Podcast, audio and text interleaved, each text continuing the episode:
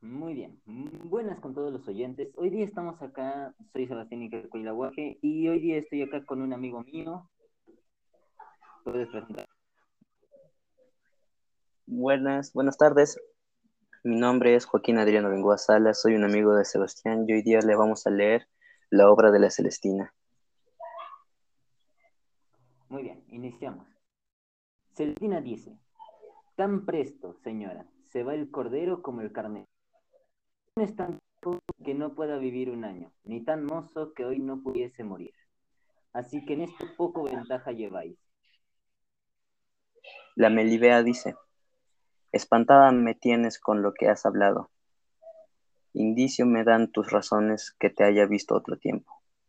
Dime, madre, ¿eres tú Celestina, la que solía morar en las tenerías cerca del río?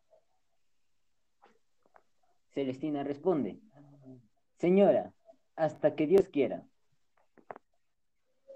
La Melibea continúa, Vieja te has parado. Bien dicen que los días no se van en balde. Así goce de mí, no te conociera, sino por esa señaleja de la cara.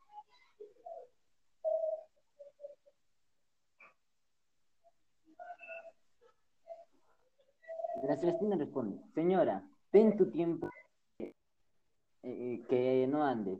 Tendré yo mi forma que no se mude. No has leído que dicen, vendrá el día en que en el espejo no te, no te reconozcas, pero también yo encanecí temprano y pertenezco de doblada edad.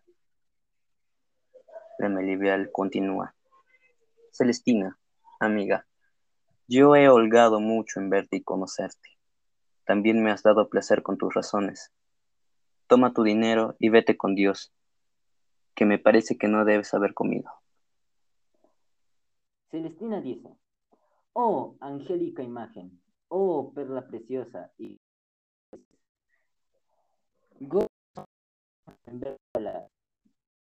si tú me das licencia, di necesidad causa de mi que no es solo hasta ahora y nosotros perderíamos en tornar en los sepas. La Melibea le sigue, le sigue hablando. Di, madre, todas tus necesidades que si yo las pudiera reanimar,